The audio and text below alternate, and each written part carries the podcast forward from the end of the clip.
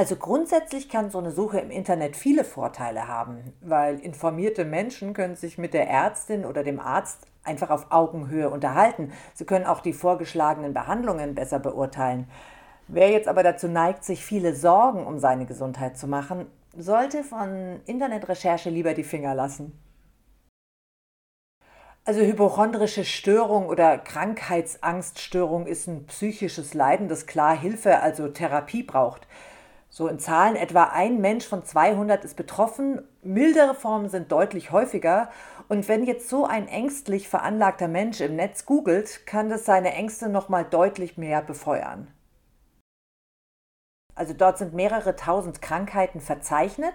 Man gibt seine Symptome ein und erhält zum Schluss mögliche Diagnosen. Dabei kann eine lebensgefährliche Krankheit herauskommen, obwohl man nur eine kleine Verspannung hat. Oder andersrum, der Symptomchecker kann eine ernsthafte Erkrankung verharmlosen. Also im Zweifel gehen Sie lieber direkt in Ihre Hausarztpraxis.